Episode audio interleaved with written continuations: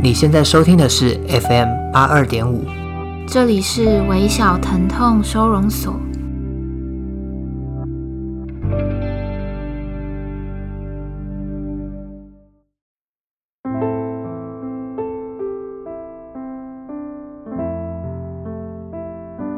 那今天呢是 Podcast 的第零集，我们要和大家说明为什么会有这个 Podcast 的诞生。大概在去年八月的时候，我在 IG 上创了一个虚拟的微小疼痛收容所。那他做了一个计划，我在 IG 上搜集大家的呃疼痛的故事，一直到今天一年过去了。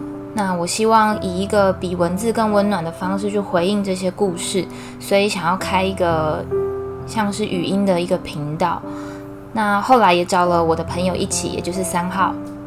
大家好，我是三号。我跟淼淼是从国中就开始认识的好朋友。那我们有认识十五年左右的时间。在前阵子，我们有就是约出来见面。那那时候我们有聊了一下，就是近况。那也发现我们像彼此都有一个想要做的一个算目标吧。嗯，对，我们想要做一个 podcast 的平台。那也得知他有一个微小疼痛收容所的一个计划，进而就想要把这个计划呢，把它也变成是一个广播节目的概念。对，然后我觉得很庆幸有他一起这样，不然原本一个人做其实蛮孤单的。所以你这个计划，它从去年八月开始，那目前有大概收集了几则的故事？呃，一直到因为前阵子，前阵子因为出版的关系，所以其实这个计划我没有再继续做宣传，或是像是招募大家来投稿的这个动作。对，但是表单一直都没有关闭，以至于他陆陆续续偶尔还是会收到一些故事。那一直到昨天我去看的时候，大概有六百八十几个，就将近七百则故事这样。所以这些故事的内容都比较偏向哪一类呢？因为当时我请大家来投稿的时候，呃，我是以一个呃，请大家告诉我他曾经经历过的痛苦，所以其实故事的内容大部分也都围绕在呃失恋啊，比如说呃我喜欢的人不喜欢我，或者是呃我和一个人在一起，可是我们没有办法走到最后，又或者是比较深层的痛苦，像是死亡。生离死别这一种，和宠物分开啊，或者是啊、呃，亲爱的家人离世等等的。对，我相信就是目前可能一开始收听的对象会比较偏向是你的粉丝嘛。嗯，那你觉得就是淼淼跟这个计划的这两个的差异啊？就除了你刚刚讲的，就是一个是偏向是淼淼是讲自己的故事嘛，比较偏向这个地方。嗯嗯嗯，然后微小疼痛收容所是呃。我如果是一般的人，我想要投稿给你，然后想要请你帮我分享的那种概念，那这两个的差别啊，就是你觉得还有哪些不一样的地方？呃，我觉得微小疼痛收容所比较像是我创作的一个拉出来被拉出来的一个部分，因为我是借着我在淼淼上面的创作的方式，进而发现到，嗯、其实我一直是在。我是一个不断在诉说自己痛苦的人，可是，是不是每一个人都有这样的空间可以诉说自己的痛苦呢？其实并不是。对，有的人他其实有很多想说的话，然后可能是觉得这些痛苦相较于其他人微不足道，又或者是他认为他身边没有适合诉说的对象，以至于他没有办法说。对，所以我才会呃，就是希望透过这个方式，希望透过微小疼痛收容所这样的一个虚拟的机构来引导大家把自己内心的话就是说出来，这样。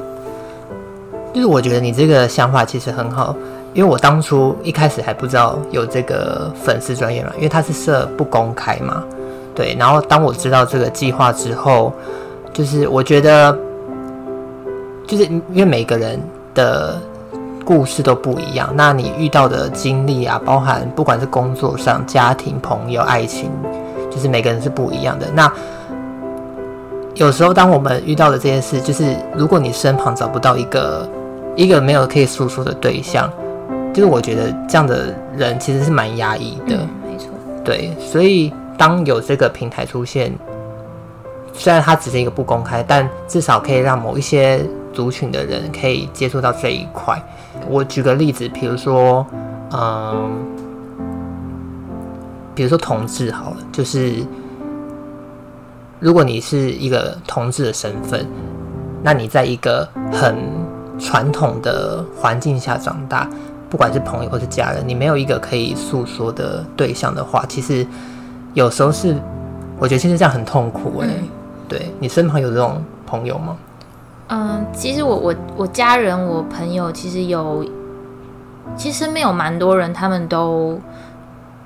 都是同志，对，他们都喜欢同志和自己相同性别的人，对。那我觉得我虽然我没有办法很感同身受他们所经历的那些事情，但其实从他们身上就可以很明显的发现，他们在嗯台湾这样子虽然看似已经蛮进步的国家里，其实还是受到很多社会框架的限制，然后以至于让他们。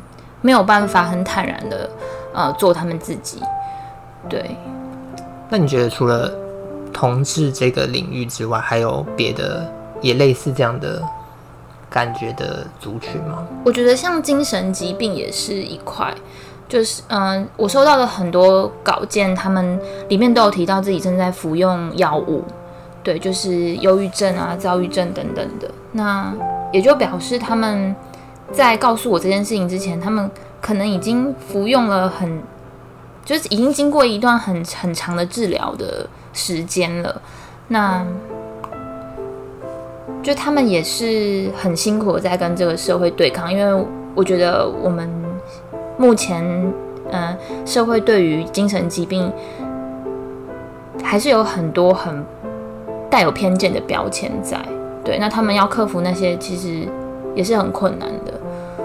那你收到这些故事，就是你有给他们什么回馈，或是就单纯的分享？嗯，我我当时是希望可以以创作的方式来回馈他们，譬如说，嗯，我听到他们的故事，我有什么感受，那我可能把它写成一篇文章或是一首诗，然后进而还给他们这样。那。我嗯，这中间其实我一开始会想说啊，他们可能会想要得到一些嗯力量，一些让他们可以继续走下去啊，克服什么的力量。可是后来我发现其实不是，他们只是想要一个人听他们说话，其实这样就就够了。对，这样就够了。嗯，这其实就是力量。嗯，所以我们这个节目啊，其实有一点像是用你这个方式来做节目的整个的。主轴，对，它算是一个，嗯、呃，我原本以文字来回馈别人，那接下来我想要用声音的方式来回馈大家，这样。好，那就跟大家说明一下，我们这个节目之后的流程会怎么进行。我们会在每一集从表单里选择一到两则故事进行分享，在节目的尾声会推荐一本书、一首诗或一首歌。还给疼痛的主人。那来，请淼淼来跟我们说一下，有哪些管道来可以投稿？投稿的表单会放在微小疼痛收容所的 IG 上面。那 IG 账号是 P A I N 底线 S H E L T E R。大家也可以直接搜寻中文“微小疼痛收容所”。那它是一个不公开的账号，如果你们想要追踪的话，当然也很欢迎。那首页会放上一个连接。点进去的话，就可以看到表单。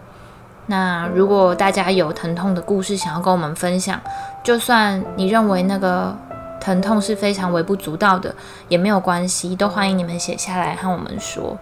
最后，谢谢你们愿意花时间听我们说话。如果有任何想要对我们说的话，也可以到 IG 私讯我们或留言。喜欢我们的 Podcast 也可以跟大家分享哦。那我们下次见喽！再见。